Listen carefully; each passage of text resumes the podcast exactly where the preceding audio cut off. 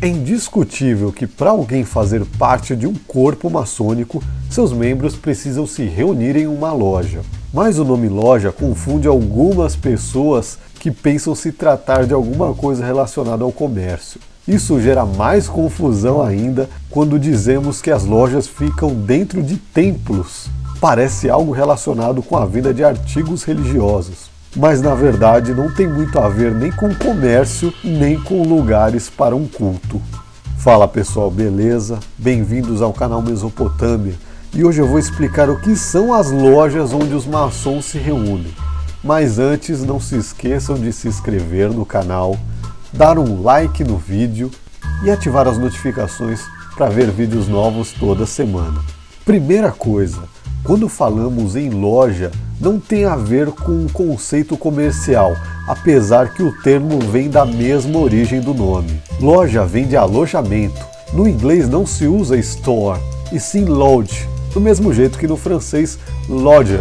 Isso nos leva aos antigos construtores medievais que levantavam catedrais por vários lugares da Europa. Na Idade Média, não era qualquer um que tinha liberdade para andar de um lugar para o outro, ainda mais nas épocas das Cruzadas, que haviam cuidado com quem circulava por aí para não ter nenhum risco de roubar as cargas que os cavaleiros transportavam. Esses construtores que trabalhavam para a igreja ou para algum rei tinham uma certa regalia para exercer a sua função, já que ela era totalmente necessária para o aumento do território dominado. Como não havia um conhecimento tão fácil desse tipo de arte envolvendo a geometria, já que não existia uma faculdade de arquitetura como hoje em dia, Muitos desses profissionais eram trazidos de muito longe, principalmente nas expedições de domínios de territórios estrangeiros. Todos esses grupos passavam meses e até anos sem voltar para casa para reconstruir lugares que eram dominados no decorrer das viagens. Por conta dessas longas viagens, e para sempre ter um grupo de profissionais necessários para tal ofício, eles se reuniam em guildas ou corporações que também podemos chamar de alojamentos.